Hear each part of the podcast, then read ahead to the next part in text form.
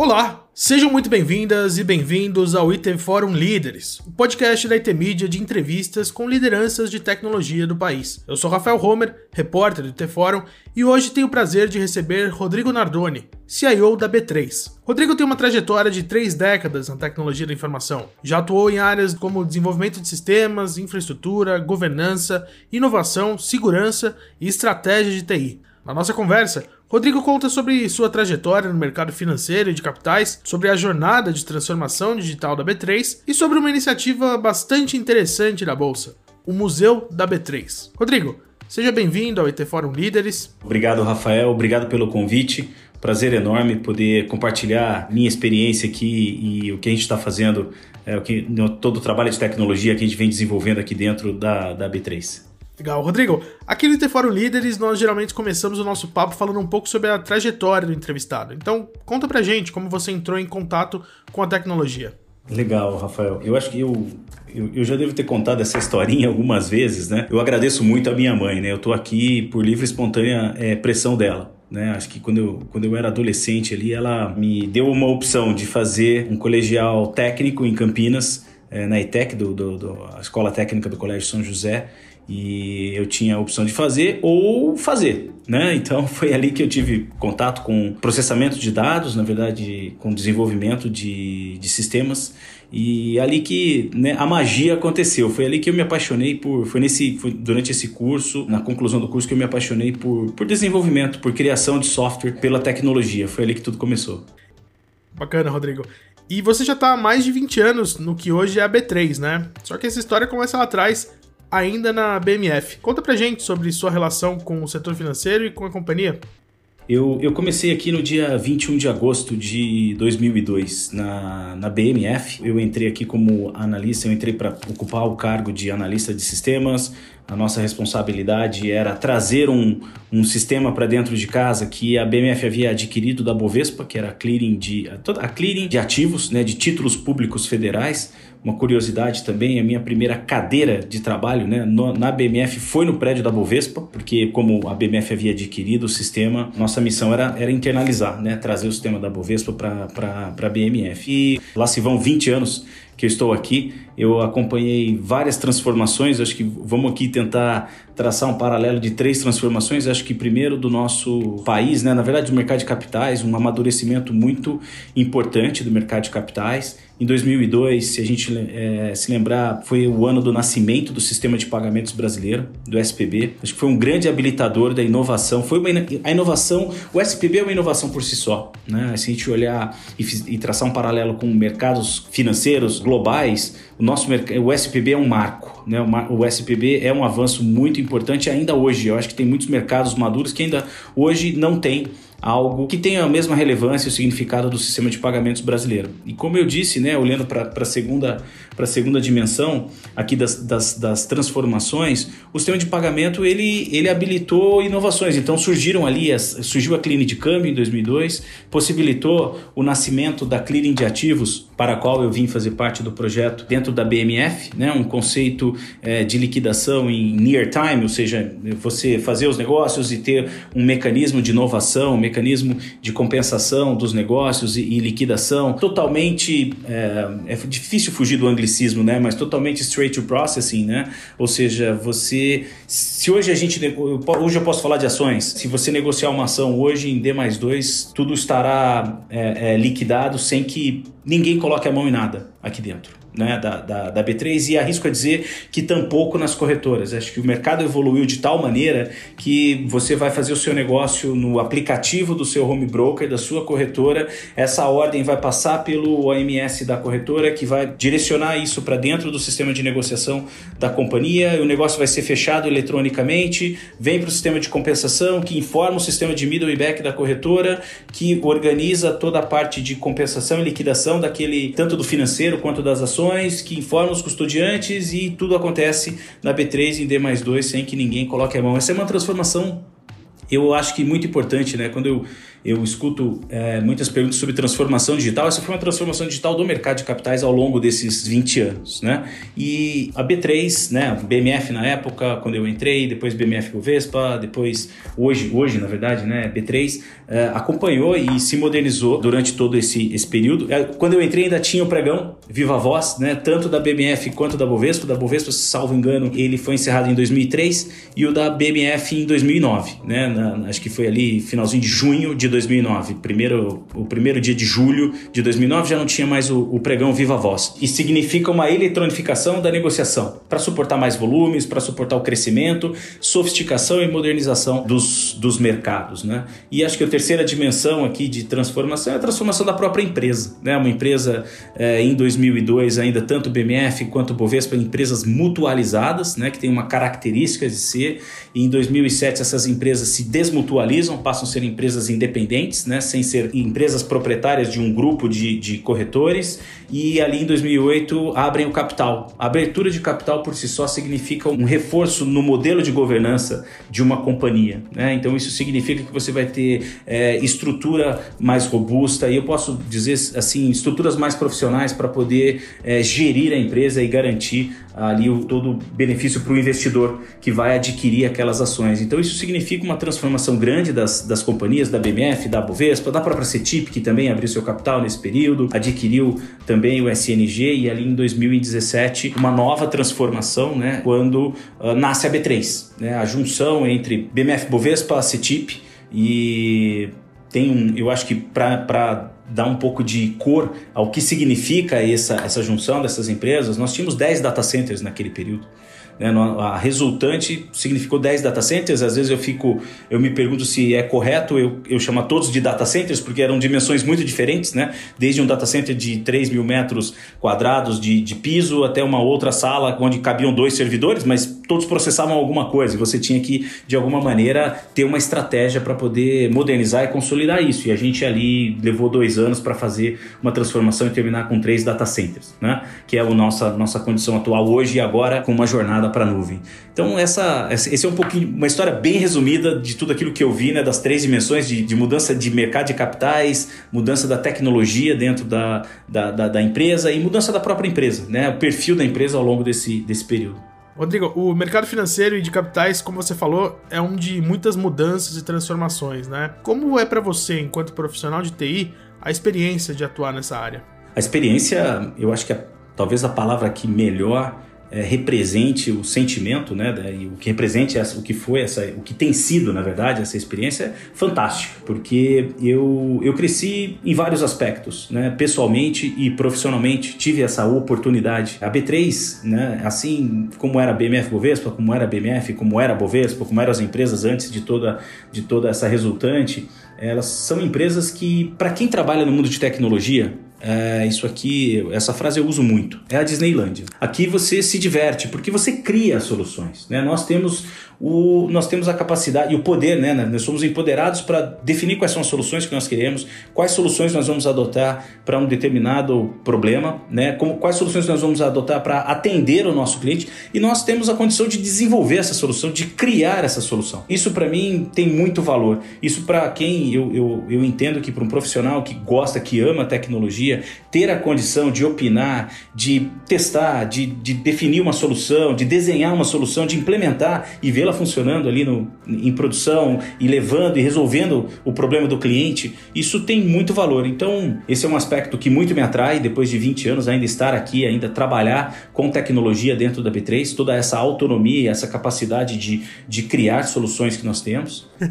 Eu achei muito bacana a sua fala é, sobre como o segmento financeiro de capitais é uma Disneylândia pela possibilidade de se criar soluções, né? Como você acha que essa experiência impactou o seu estilo de liderança? acho que tem, tem algumas características, né? Acho que primeiro, um, eu acho que julgo que uma coisa que me marca muito a minha, a minha forma de gestão é o liderar pelo exemplo. Né? Então você está de fato engajado é, com, com as soluções, enfim, com a companhia, conhecer o negócio. Acho que conhecer o negócio é fundamental. Conhecer tecnologia. Eu acho que hoje, até eu, eu, eu, tenho lido algumas matérias de referência e há uma discussão, né, de que, poxa, hoje talvez o, o líder de TI ele tem que ter um pezinho mais em TI, eventualmente, do que no negócio. apesar de eu particularmente considerar que o conhecimento do negócio é fundamental para que você possa de fato saber como a tecnologia pode atender o negócio. Não adianta você conhecer a tecnologia pela tecnologia, porque você tem que conhecer a tecnologia para atender o negócio, mas por outro lado também não adianta você só conhecer o negócio sem conhecer as novas tecnologias,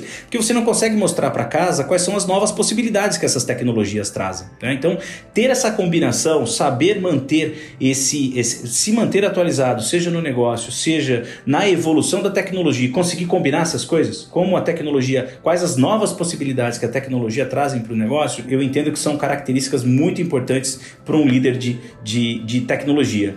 Empoderar sua equipe, né? É, ouvir muito a equipe, saber que as pessoas que estão chegando agora no mercado, que têm uma formação mais recente, elas têm informações que você não tem. Então você tem que abrir canais para poder é, é, trazer, fazer com que essas pessoas possam contribuir efetivamente para o negócio. Então ter ritos é, e ter ali processos que garantam que ideias sejam, sejam ouvidas e sejam implementadas e reconhecidas. Né? Eu acho que também complementam essa característica de liderança e ter empatia e ouvir muito a, a, o seu time. Né? As pessoas, cada pessoa é, é, de uma maneira, eu acredito nisso, procuro entender cada, um do, cada uma das pessoas do meu time, procuro ouvir as pessoas, cada uma do meu time e satisfazer ali as necessidades. Uma precisa ser ouvida um pouco mais, algumas precisam de um pouco mais de orientação, e eu acho que o líder tem que ter essa habilidade de poder entender isso, capturar e conseguir agir dessa maneira para conseguir extrair o máximo de cada um, né, da, das virtudes de cada um dos, do, dos profissionais. Eu acho que isso completa aqui um, o perfil é, da liderança de tecnologia, acho que, é, que eu procuro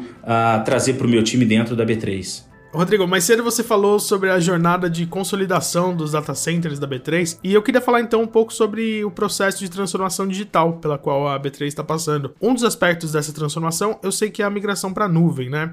Como que está esse plano?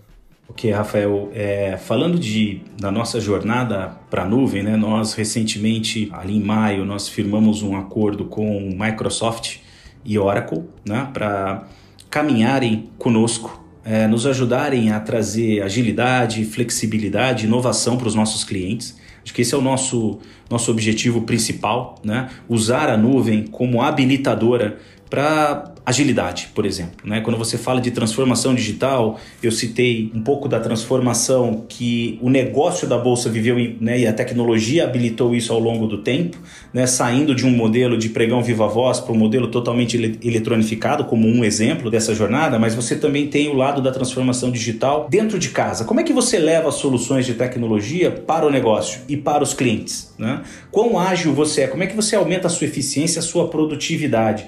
E ter nuvem uh, hoje eu acho que é um grande habilitador para esse passo. Não só nuvem, né? Obviamente você tem que ter implantado questões de agilidade, você tem que ter uma estrutura de agile muito bem estruturada, ter time treinado, saber atuar dessa maneira, mas entendo que com nuvem a funciona como uma habilitadora uh, para esse para esse processo. Né? Então, olhando para o nosso negócio, quando a gente começou a dar os primeiros passos em nuvem, a pergunta que veio subsequente foi: olha, a gente pode continuar fazendo caso a caso ou eu posso, puxa, entendendo que esse é o futuro, né? E a gente acredita nisso, Assim como um dia o mainframe ele, ele sofreu a concorrência da baixa plataforma, né, da plataforma distribuída, e a plataforma distribuída hoje é a realidade, nós entendemos que nuvem é o futuro. Ela pode, para alguns negócios, não ser imediatamente, para outros já são, mas é, num futuro não muito distante, majoritariamente acho que as empresas vão operar em nuvem. Quem não migrar para esse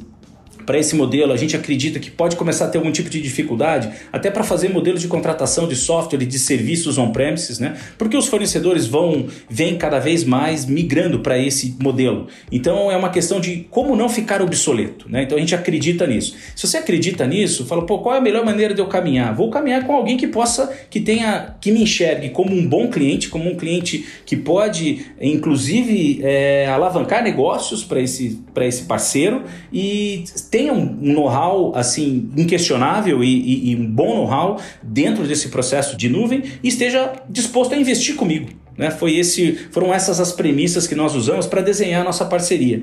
E um processo longo, de um ano, enfim, tivemos um um excelente problema nas mãos para fazer escolha. Todos, todas as empresas que participaram conosco desse processo foram empresas muito boas. Tenho certeza que qualquer um dos caminhos que nós tivéssemos escolhido, nós estaríamos bem servidos. Né? E acabamos é, muito bem basados escolhendo Microsoft e Oracle. E agora o que nós estamos fazendo é, juntamente com essas empresas, né, elas estão investindo na B3. A B3 está investindo na sua modernização, mas essas empresas estão investindo conjuntamente conosco para que a gente possa migrar para que a gente possa desenvolver tecnologias que eventualmente ainda não existam. Né? E tecnologias que vão habilitar a migração para a nuvem de alguns negócios que hoje talvez eu não consiga ou não seja possível. Né? E também nos ajudando a entender, acho que esse é um ponto muito importante. O que faz sentido migrar? e quando. Não necessariamente você precisa migrar tudo. Essa é a linha mestre que aqui embasa é, a nossa parceria e o nosso desejo de, nos próximos 10 anos, né, eventualmente termos, se não tudo, majoritariamente, todo, todo, todas as nossas plataformas rodando em nuvem.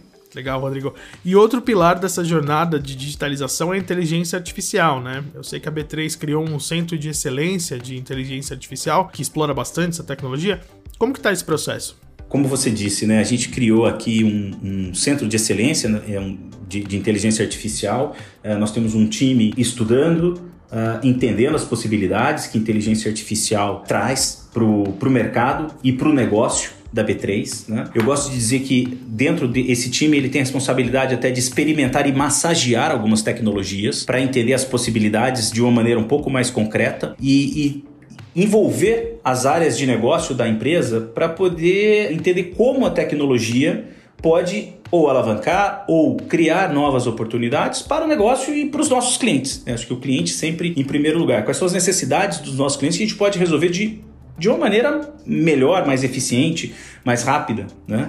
É, inteligência artificial, aliás, pessoalmente, inteligência artificial, eu acho que é a, é a, grande. Se eu tivesse que apostar em alguma das novas tecnologias que existem no mercado, blockchain, é, enfim, inteligência artificial, acho que onde todo, todos, todas as empresas deveriam estar investindo. Por quê? Quando a gente começa a massagear essa tecnologia e ver as possibilidades, e aí você perguntou como é que a gente está usando isso dentro da companhia, né? Hoje a gente tem investido em projetos, acho que um projeto que a maioria das empresas fazem, um projeto de atendimento, né? Nós temos, desenvolvemos um robozinho, um chatbot para atendimento interno, que é a Eva, e agora o nosso próximo passo é levar isso para um atendimento externo. Né? A gente tem vários exemplos de mercado com, com as empresas desenvolvendo esse tipo de habilidade. Nós temos uma missão crítica dentro da companhia que se chama supervisão de mercado, ou seja, ficar ali monitorando todas as negociações para entender como essas negociações estão, estão ocorrendo dentro das, da, da, da regulação vigente e identificar aquilo que a gente chama de ponto fora da curva, né? ou outliers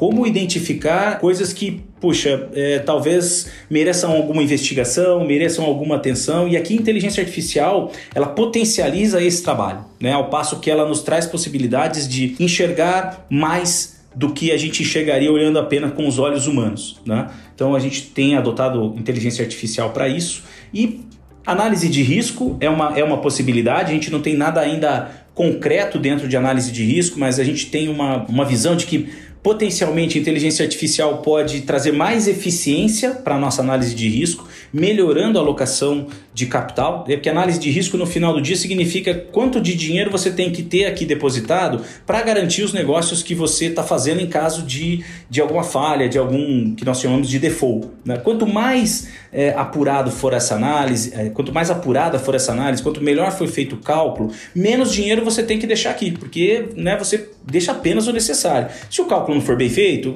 você vai acabar errando e vai exigir mais dinheiro do seu participante. Isso é uma ineficiência de alocação de capital. Então a gente espera, né, e estamos estudando para entender como a inteligência artificial pode nos ajudar a ainda ser mais eficiente no processo de alocação de capital para a gestão de risco. Joia, Rodrigo. E nós falamos sobre a sua trajetória, sobre o seu estilo de liderança, sobre o momento da TI, da B3, mas eu queria finalizar o nosso papo com algo que foge um pouco desses temas.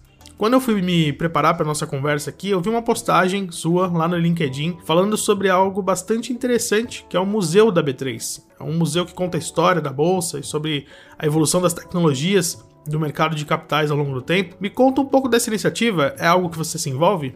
Rafael, é, é assim, eu, eu gosto muito do museu. Eu acho que é uma iniciativa emocionante, tá? Eu, como eu falei da, da nossa, da nossa experiência aqui na B3, eu, eu usei a palavra fantástica para traduzir né, o que significa a experiência. Eu acho que emocionante é a palavra que eu uso para traduzir o que significa o museu.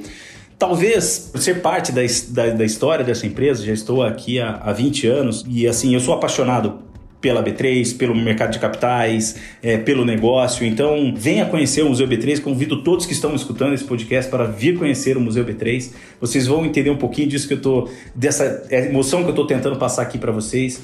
Você entender termos que hoje a gente usa corriqueiramente e não faz a menor ideia de onde surgiu, né? Por exemplo, entender o que significa estar sujo na praça, né? Da onde surgiu o termo praça? Né? As negociações lá atrás eram feitas numa praça. Então, ter o nome sujo na praça é que, olha, você fez alguma coisa e naquela praça ali você não. É melhor você não, né, não aparecer ali porque tem algum problema. Então, você começa a conectar coisas que a gente acaba usando de maneira automática no dia a dia e não tem a menor ideia de como surgiram. Né? Existe uma experiência interativa ali, usando tecnologia, de ouvir uma ordem de compra. Né? E aí você faz a conexão de como funciona hoje. Hoje você entra no home broker, vai lá, quero comprar, sei lá, B3SA3. Você não fala com ninguém, você põe uma ordem aqui em assim, em questão de segundos. Essa ordem, se tiver o preço que você quer ali na, na no sistema, já está fechado. Ali tem a, a, a, transcrição, né, na verdade, a fala de, de uma, uma compradora querendo comprar ações da companhia Mogiana e um corretor do outro lado respondendo a ela. Essa conversa, ela deve durar talvez ali uns 30, 40 segundos, né? Olha que interessante, só para passar uma ordem. Em 30, 40 segundos no mundo de hoje, o preço pode ter mudado radicalmente. Né? Se a gente pegar exemplos como o do Flash Crash, que aconteceu acho que foi em 2006, onde teve uma queda é, brusca na, na, na Bolsa de, de Nova York, aquilo aconteceu em questão de segundos. Você imagina aquela realidade hoje. Então, puxa, eu acho que é, visitar o museu, né? Que, aliás, você perguntou da, né, do papel da tecnologia no museu, acho que vocês vão ter a, a condição, né? Quem for visitar vai ter a condição de, de entender ali o quanto que a gente usou tecnologia para poder proporcionar uma experiência boa, né? Uma experiência mais imersiva para os visitantes, você consegue perceber ali a, a, a, evolução do mercado né? e qual o papel da tecnologia nessa, nessa evolução. Desde os primeiros, é, desde as primeiras. É, a gente pode chamar isso de tecnologia, a primeira lousa onde você conseguia marcar com giz né, os preços, até os primeiros tickers eletrônicos, né, que hoje a gente chama de market data, mas eram, tinha um equipamento específico para poder passar, divulgar os preços do pregão que estava acontecendo ali num, num espaço específico para isso, até chegar nos sistemas totalmente eletronificados. Né? Então é, é uma experiência que a gente acredita que consegue passar toda essa emoção, consegue te mostrar a evolução do mercado de capitais, do papel da bolsa para o mercado, né? O que significa a bolsa no final do dia? É mais, muito mais do que simplesmente comprar e vender uma ação. Tem um significado isso, né? Tem gente querendo investir, gente precisando de dinheiro para poder financiar os seus projetos e como isso aconteceu no tempo. Eu de novo, né? Talvez por trabalhar aqui, por estar muito há muito tempo nesse mercado, eu me emociono quando eu vou até lá, quando eu vejo a experiência e quando eu falo sobre isso. Legal. Rodrigo, é, muito obrigado pelo seu tempo, por ter topado participar aqui com a gente do IT Fórum Líderes. Legal, obrigado, Rafael. Eu, eu, que agradeço. Espero que todas essas informações que eu compartilhei aqui com vocês é, sejam úteis, né, de alguma forma, para os ouvintes é, do podcast. Muito obrigado e obrigado pelo convite. O IT Fórum Líderes é o podcast quinzenal da IT Media que traz entrevistas com grandes lideranças de tecnologia do país. Nós convidamos a ouvir outros episódios do programa e também a conhecer o E Agora TI, nosso podcast que conta histórias de como empresas resolveram problemas reais de negócio usando a tecnologia. Obrigado e até a próxima!